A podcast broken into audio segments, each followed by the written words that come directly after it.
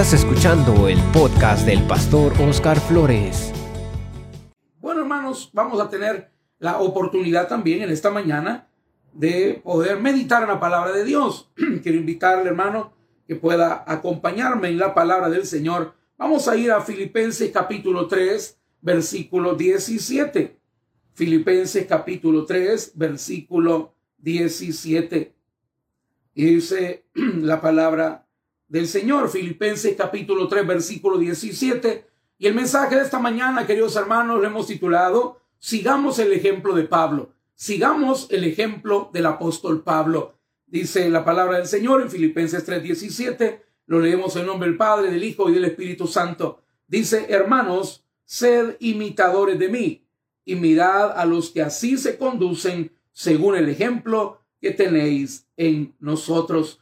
Dice la palabra, hermanos, sed imitadores de mí y mirad a los que así se conducen según el ejemplo que tenéis en nosotros. Que el Señor añada bendición a su bendita palabra. Hermanos, no es que Pablo se esté jactando poniéndose él de ejemplo, sino que verdaderamente reconoce que él está tratando de imitar al Señor, está tratando de vivir una vida completamente consagrada a él. Yo creo que si alguien terrenalmente hablando, un ser humano como nosotros, porque Pablo fue un tremendo misionero, hermanos, escritor de muchos libros, cartas del Nuevo Testamento, pero fue un ser humano, hermano, un hombre como nosotros, lleno de debilidades, de pecados, de problemas, pero fue alguien que verdaderamente trató de vivir su vida agradando a Dios. Como él lo dice, hermanos, exactamente, he guardado la fe, he acabado la carrera, él estaba seguro que había tratado de vivir una vida para agradar a Dios, para servir al Señor. Y por eso, hermanos, le hace un llamado a la iglesia, sean imitadores de mí. Traten de hacer como yo he hecho, traten de vivir la vida para servir al Señor, para agradar a Dios. Y hermanos, yo creo que Pablo, el apóstol Pablo, es un buen ejemplo de vida cristiana. Es un buen ejemplo de vida cristiana. Es un buen ejemplo digno de imitar.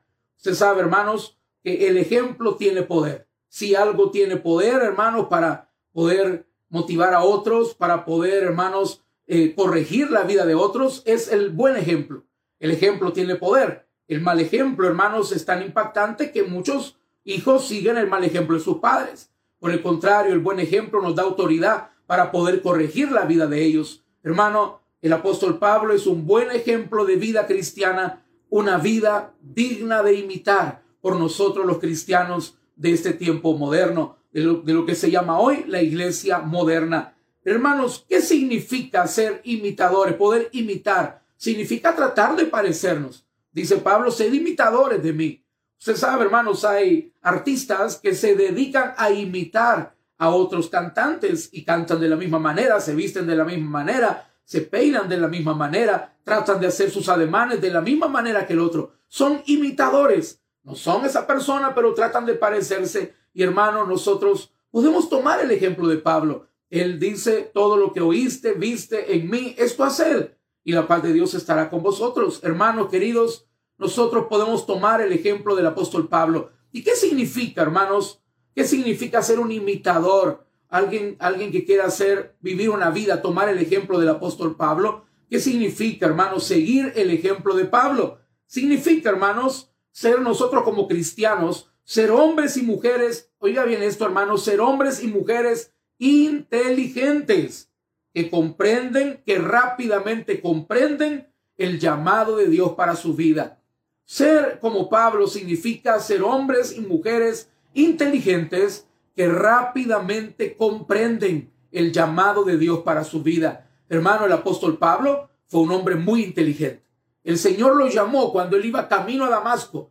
Recuerde que él iba camino a Damasco persiguiendo a los cristianos, persiguiendo a la iglesia. Él iba, hermanos, en una misión de ir, llevaba cartas para ir a prender, para ir a capturar a los cristianos, hermanos, que estaban en Damasco, los cristianos que habían huido hasta allá, los cristianos que estaban en ese lugar. Pero hermanos, cuando él iba de camino, dice la palabra que una luz resplandeció sobre él, la luz del Señor, él cayó a tierra y el Señor habló con él. Y vamos a leer esa porción de la palabra, esa parte de la vida de Pablo. Acompáñeme a Hechos, capítulo 9, versículos del 1 al 6. Libro de Hechos, capítulo 9, versículos del 1 al 6. Dice la palabra del Señor, hermanos, Hechos 9 del 1 en adelante. Saulo, respirando aún amenazas y muerte contra los discípulos del Señor, vino al sumo sacerdote y le pidió cartas para la sinagoga de Damasco, a, fin de que se hallase algunos hombres o mujeres de este camino los trajese presos a Jerusalén. Mas yendo por el camino, aconteció que al llegar cerca de Damasco, repentinamente le rodeó, oiga bien, un resplandor de luz del cielo, y cayendo en tierra, oyó una voz que le decía, Saulo, Saulo, ¿por qué me persigues? Él le dijo, ¿quién eres, Señor? Y él temblando y temeroso dijo, Señor, y él, y él le dijo, yo soy Jesús, a quien tú persigues. Dura cosa te es dar coces contra el aguijón. Él temblando y temeroso dijo, Señor, ¿qué quieres que yo haga? Y el Señor le dijo, levántate y entra en la ciudad y se te dirá lo que debes hacer. Pablo iba, hermanos, con el, todo el objetivo de ir a capturar, hermanos, a los cristianos. Recuerde que era un perseguidor de la iglesia. Pero en el camino, cuando iba camino a Damasco, una luz le resplandeció. El Señor llegó a su vida, el Señor tocó su vida, el Señor lo hizo que cayera en tierra, el Señor lo tiró a la tierra y ahí, postrado, ahí cuando él cayó, después de esa caída tan fuerte que debe haber tenido, él pudo decir, Señor, ¿quién eres? ¿Qué quieres que yo haga? Mire qué pregunta más maravillosa. ¿Qué quieres que yo haga? No, no, no preguntó nada más, sino cuál es, cuál es el propósito por el cual ha ocurrido esto en mi vida. Él lo primero que pensó es que esa caída tenía un propósito. Era por algo que Dios quería con él. Pablo rápidamente reconoció, era un hombre inteligente. Él sabía que si Dios le estaba hablando es porque algo quería Dios con él, algo quería Dios de su vida. Para algo Dios le estaba llamando. Hermano, ser como el apóstol Pablo, ser imitadores, ser como el apóstol Pablo significa ser hombres y mujeres inteligentes, ser cristianos inteligentes, hermanos, que rápidamente entendamos la voz de Dios en nuestra vida, que rápidamente comprendamos el llamado de Dios hacia nosotros. Pero hermano, ¿cuántas veces va a tener que hablar el Señor a nuestra vida? ¿Cuántas veces vamos a tener que caer, hermanos, para poder entender lo que Dios quiere de nosotros. El apóstol Pablo fue muy inteligente. Una caída nada más necesitó para preguntarle, Señor, ¿qué quieres que yo haga? Ya vemos muchos cristianos, hermanos, que vamos de caída tras caída, de fracaso en fracaso, y no queremos entender que Dios tratando con nosotros. Vamos de problema en problema, hermano, de dificultad en dificultad. Viene uno y viene otro, hermano, si Dios está tratando con nuestra vida de una manera directa.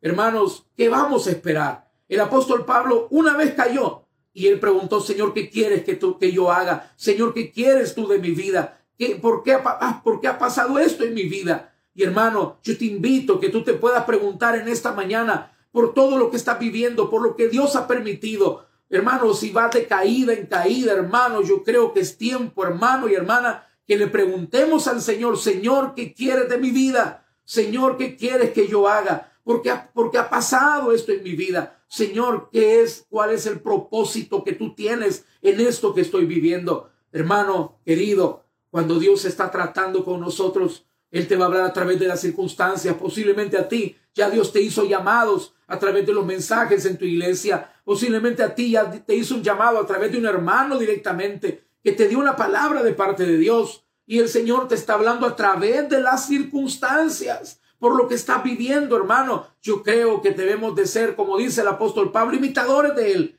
y entender, hermanos, de una manera rápida, de una manera pronta, hermano, lo que Dios quiere de nuestra vida. ¿Qué vamos a esperar más? ¿Qué vamos a esperar más, hermano? ¿Qué vamos a esperar? Que el Señor tenga que ir tratando más con nuestra vida para desviarnos del camino que llevamos. Hermano, ¿qué vamos a esperar para entender que el camino que estamos llevando no agrada a Dios? ¿Qué vamos a esperar, hermano? Para entender, hermano, que Dios quiere que cambiemos algunas áreas de nuestra vida. Hermano, no seamos como Faraón, que el Señor estuvo tratando con una plaga, otra plaga y otra plaga, y en lugar de doblegarse ante el Señor, lo que hacía era endurecer su corazón.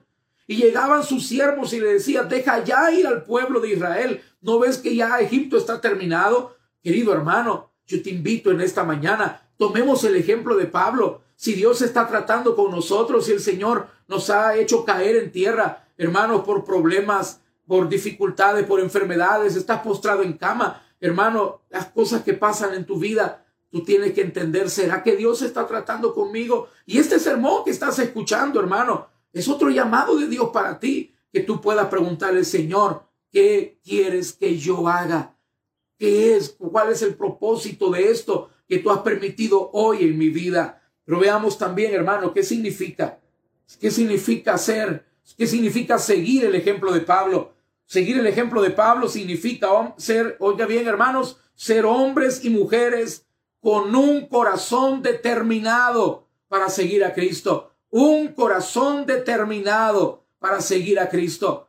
Hermano, muchos de nosotros, y una de las frases que en nuestra iglesia utilizamos mucho es nuestro lema. Y los que son servidores de la iglesia conocen muy bien esa frase. Nosotros en nuestra iglesia somos dispuestos y disponibles para servir al Señor. Dispuestos y disponibles para servir al Señor. Em, podemos decir, heme aquí, envíame a mí. Yo aquí estoy y estoy, estoy disponible para ti. Pero hermano, el apóstol Pablo, aparte de estar dispuesto y disponible, él también estaba determinado.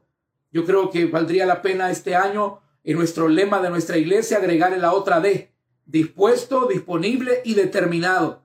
Determinado significa, hermano, que pase lo que pase, yo no voy a dejar de servirle. Que pase lo que pase, yo no voy a apartarme del ministerio que Dios me ha encomendado. Porque hermano, yo puedo estar dispuesto y disponible, pero en el primer problema me voy. Yo puedo estar dispuesto y disponible, pero en la primera crítica abandono el ministerio. Yo puedo estar muy dispuesto y disponible, pero hermano, mi corazón es débil, mi corazón todavía tiene un poco de soberbia que con cualquier cosita, hermano, yo me enojo, yo me siento resentido. Hermanos, el apóstol Pablo, seguir el ejemplo del apóstol Pablo es ser un cristiano, ser hombres y mujeres determinados para servir al Señor. ¿Y qué significa la palabra determinado? Significa que pase lo que pase, hermano, no vamos a dejar de servirle. Determinado significa no rendirse. Determinado significa que aunque hayan críticas, aunque hayan problemas, pase lo que pase, yo he puesto mi mirada en el Señor. Entender, yo no le sirvo al hombre, yo le sirvo al Señor. Y dice la palabra, hermano, le invito a que vaya conmigo al libro de Hechos, capítulo 9, Libro de Hechos, capítulo 9, versículo 20 al 22. Libro de Hechos, capítulo 9, versículo 20 al 22. Dice la palabra, oiga bien, esto fue inmediatamente después que Pablo cayó en tierra. Recuerde que él iba a perseguir la iglesia. Toda la gente a Pablo lo conocía como un perseguidor de la iglesia. Toda la gente a Pablo, toda la gente sabía que Pablo era un perseguidor de cristianos. Pero inmediatamente, hermanos, que él cayó a tierra y el Señor le reveló cuál era su propósito, inmediatamente él se puso a servir. Oiga bien, él se puso a servir, aunque no tenía mucho conocimiento, aunque quizás no conocía mucho la doctrina, pero él se puso a servir. Dice la palabra, Hechos, 20, Hechos 9, 20 al 22. Enseguida predicaba, oiga bien, enseguida predicaba Cristo en la sinagoga diciendo que este era el Hijo de Dios y todos los que le oían estaban atónitos y decían, ¿no es este el que asolaba en Jerusalén a los que invocaban este hombre, a e, este nombre, y a eso vino acá para llevarlos presos ante los principales sacerdotes? Oiga bien, hablaban de Pablo, quizás en son de burla, posiblemente como crítica, pero mire qué lindo, hermano, lo que dice el versículo 22. Y ese tiene que ser el ejemplo de nosotros como cristianos, hermanos. Tú que eres servidor de la iglesia, tú que estás involucrado en un ministerio, tú que has tomado la decisión de poner tu mano en el arado para servir al Señor, para trabajar en el reino de Dios. Dice la palabra, oiga bien, versículo 22, pero Saulo mucho más se esforzaba y confundía a los judíos que moraban en Damasco, demostrando que Jesús era el Cristo. Hermano, Pablo en lugar de renunciar, Pablo en lugar de desanimarse,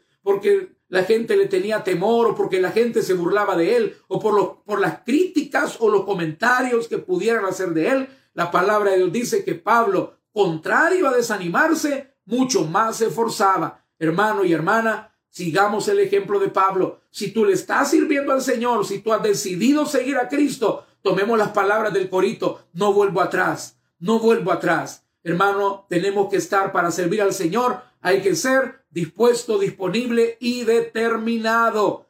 Aunque hayan burlas, aunque hayan críticas, aunque hayan problemas, Recuerda, hermano, tú, tú y yo le servimos, hermano, hermanos, a personas. Para servirle al Señor, le tenemos que servir a través del prójimo. Y siempre, hermanos, los prójimos, nuestros hermanos en Cristo, al igual que nosotros, tenemos defectos, podemos decir cosas que no convienen, podemos decir palabras hirientes, podemos tener malas actitudes, pero tú sabes que nosotros le estamos sirviendo al Señor a través de nuestro prójimo.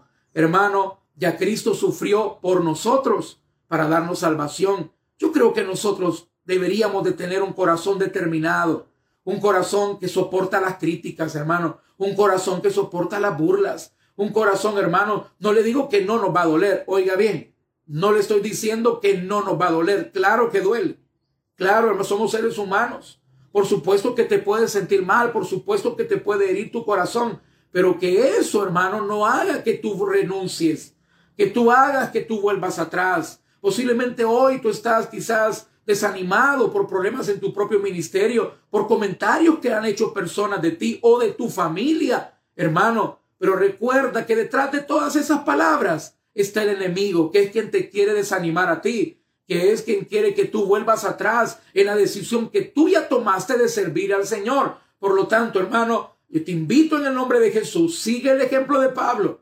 Dice la palabra, mucho más se forzaba. Hay crítica, mucho más te vas a forzar. Hay burlas, mucho más te vas a forzar. Hay problemas, mucho más te vas a forzar. ¿Por qué, hermano? Porque recuerda, dice la palabra, mira que te mando que te fuerces y seas valiente. Hermano, seguir a Cristo necesita gente forzada y gente valiente. ¿Por qué, hermano? Porque el máximo ejemplo ya lo dio Cristo. Él ya fue forzado, él ya fue valiente, él ya llevó su cruz, él ya soportó nuestro castigo. Hermanos, si vale la pena que nosotros estemos dispuestos a soportar esa crítica por él. Estemos dispuestos, hermanos, a poner nuestro, nuestro corazón, nuestra espalda, hermano, para soportar la crítica, para soportar, hermano, las malas habladas de la gente, porque tú y yo sabemos que tenemos la mirada puesta en aquel de quien viene el galardón. Y el galardón no viene del prójimo, el, el tu galardón no viene del pastor. Tu galardón, hermano, no viene del líder de tu ministerio. Tu galardón, tu bendición, hermano, no viene del prójimo a quien tú le sirves. Tu galardón, tu bendición viene del Señor. Por eso sé determinado. No te rinda, no vuelvas atrás. Hermano, qué lindo es poder vivir la vida cristiana y decir, como decía Pablo, he peleado la buena batalla, he acabado la carrera y he guardado la fe. Por lo demás me está preparado, dice la corona. Hermano, hay una corona, hay un galardón en el cielo y también hay bendiciones para ti, para aquellos hermanos que ponen la mano en el arado y no vuelven atrás. Y por último, hermano, para cerrar en esta mañana, le invito a que vaya conmigo a segunda de Corintios capítulo 12, versículos 7 al 9. Segunda de Corintios capítulo 12, versículos 7 al 9. Dice la palabra del Señor, vea conmigo, segunda carta a los Corintios capítulo 12, versículos 7 al 9. Y para que la grandeza de las revelaciones no me exaltase desmedidamente, me fue dado un aguijón en mi carne, un mensajero de Satanás que me abofetee para que no me enaltezca sobremanera, respecto a lo cual tres veces he rogado al Señor que lo quite de mí. Y me ha dicho, bástate mi gracia, porque mi poder se perfecciona en la debilidad. Por tanto, de buena gana me gloriaré, más bien en mis debilidades, para que repose sobre mí el poder de Cristo. Hermanos, seguir el ejemplo de Pablo significa ser hombres y mujeres dispuestos a seguir al Señor, cueste lo que cueste. Dispuestos a seguir al Señor, cueste lo que cueste, no volver atrás, mantenernos en su camino, seguir en su iglesia, a pesar, hermanos, que a veces Dios te dirá no a lo que le estás pidiendo, porque no te conviene, porque simplemente no es la voluntad de Dios. Hermano, el apóstol Pablo dice que él tenía un aguijón en su carne mucho se ha discutido de cuál puede ser el aguijón en su carne, en su cuerpo que Pablo tenía. No hay un consenso, no se ha llegado porque la Biblia no lo declara abiertamente. En las diferentes cartas podemos encontrar que el apóstol Pablo, por ejemplo, en una de sus cartas dice que él tenía un problema muy grave en la vista. Y dice que estuvieron dispuestos hasta darle sus propios ojos, le dice a la iglesia, con tal de que él estuviera bien. Se cree que el aguijón en la carne de Pablo pudo haber sido un problema en la vista muy grave. Igualmente, otros, eh, otros estudiosos dicen que el aguijón de la carne de Pablo pudo haber sido un problema muy grave en su espalda, pues el apóstol Pablo mismo dice que varias veces él había recibido 40 azotes menos uno, que todos esos golpes, recuerde que él fue apedreado, a él le dieron muchas veces 40 azotes menos uno, y él, su espalda, dicen que puede haber estado muy dañada, posiblemente encorvado. Recuerde que con 40 azotes menos uno, es decir, 39 azotes, la piel se rompía, la piel se rasgaba, los huesos, hermanos, los músculos quedaban expuestos. Entonces dicen los conocedores que posiblemente el aguijón de la carne o era un problema muy grave en la vista o su espalda que estaba muy dañada. Y, y Pablo le decía, Señor, quítame este aguijón en la carne, sáname de esta enfermedad. Oiga bien quién estaba orando, hermano. No estaba orando un cristiano que ni va al culto. Estaba orando alguien, hermano, que había entregado su vida por completo al Señor, que había sufrido por causa del Evangelio, hermano, que había sido azotado por causa de Cristo, el escritor de 14 epístolas, hermanos, de la palabra de Dios. Era, uno de los hombres, hablando terrenalmente, hablando, más grandes de la, de la iglesia de Cristo, hermanos.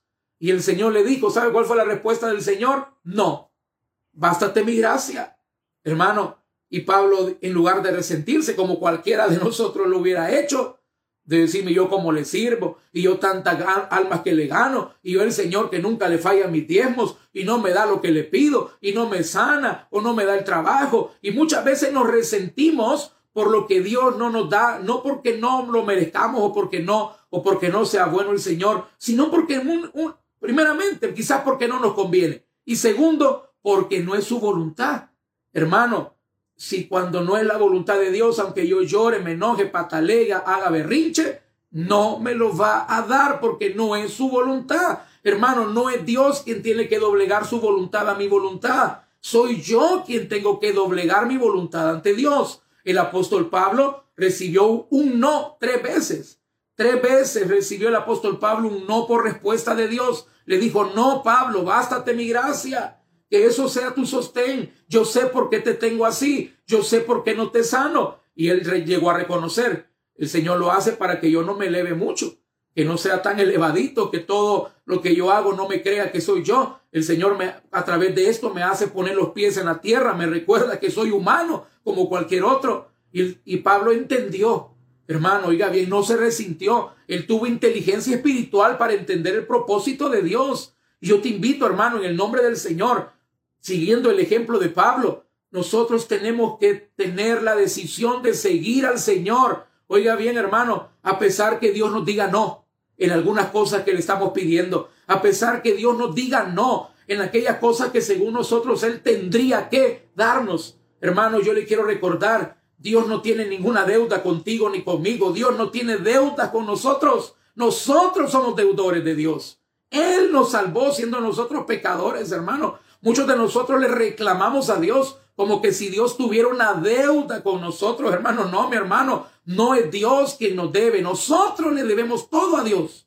Por eso tenemos que tener un corazón agradecido y tenemos que entender, hermano, y tener esa, esa determinación y ese amor del apóstol Pablo de poder decir, si Dios me dice que no, si Dios me dice que me baste su, que me baste su gracia, pues su gracia me basta y me voy a gozar en mi debilidad porque como lo dijo después Pablo, porque cuando soy débil, entonces soy fuerte. Querido hermano, no te desanimes.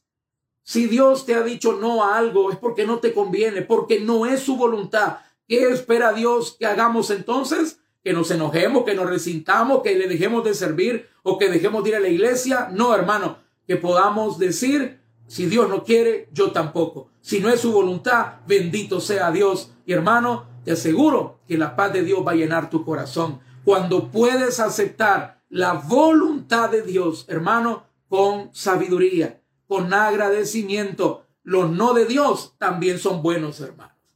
Son preciosos cuando Dios dice sí. Qué lindo es cuando Dios te concede tu petición. Pero hermano, también los no de Dios vienen de su amor.